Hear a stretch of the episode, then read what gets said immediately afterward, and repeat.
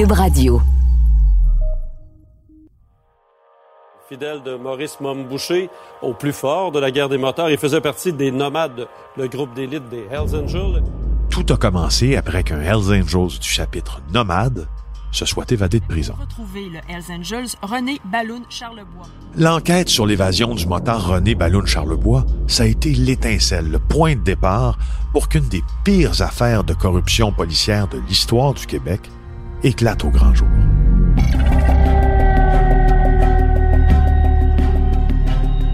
Au fil de leur enquête, la Sûreté du Québec a fait la découverte d'une vidéo enregistrée dans un chalet de Lillette-au-P, c'est dans la région de Sorel.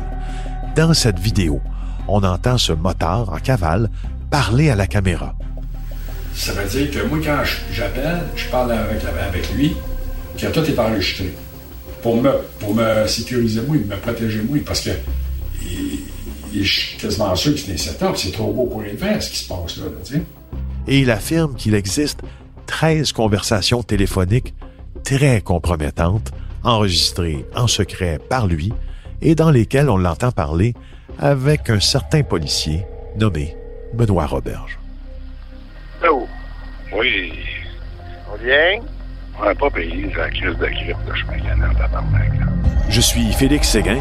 Je vous présente la série Balado, Le Ripou des Hells. C'est cette histoire incroyable qu'on peut enfin vous raconter au complet avec mes collègues du bureau d'enquête, Éric Thibault et Jean-Louis Fortin. Ça crée un scandale sans précédent qui a ébranlé la police, le système de justice et puis qui a ébranlé la confiance du public dans les institutions. Dans cette série-là, vous allez prendre connaissance de documents inédits et de témoignages encore jamais diffusés. Dix ans après le début de l'affaire Roberge à l'automne 2013, c'est enfin possible de bien vous la raconter. La série est disponible sur Cube, dans la section Balado de Cube et sur les autres plateformes de Balado.